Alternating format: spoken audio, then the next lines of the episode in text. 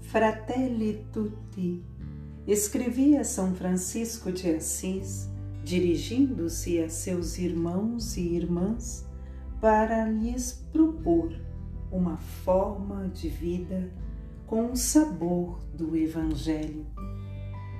Dos conselhos que ele oferecia, quero destacar o convite a um amor que ultrapassa as barreiras da geografia e do espaço.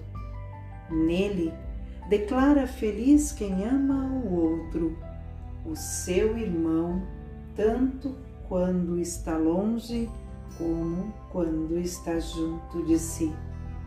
Com poucas e simples palavras, explicou o essencial de uma fraternidade aberta que permite reconhecer valorizar e amar todas as pessoas, independentemente da sua proximidade física, do ponto da terra em que cada uma nasceu ou habita.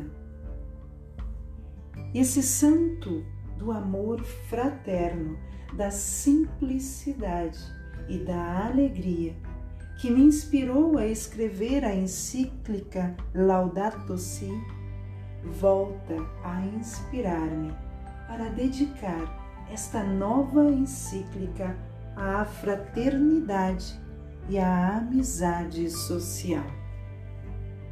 Com efeito, São Francisco, que se sentia irmão do sol, do mar e do vento, sentia-se ainda mais unido aos que eram de sua própria carne.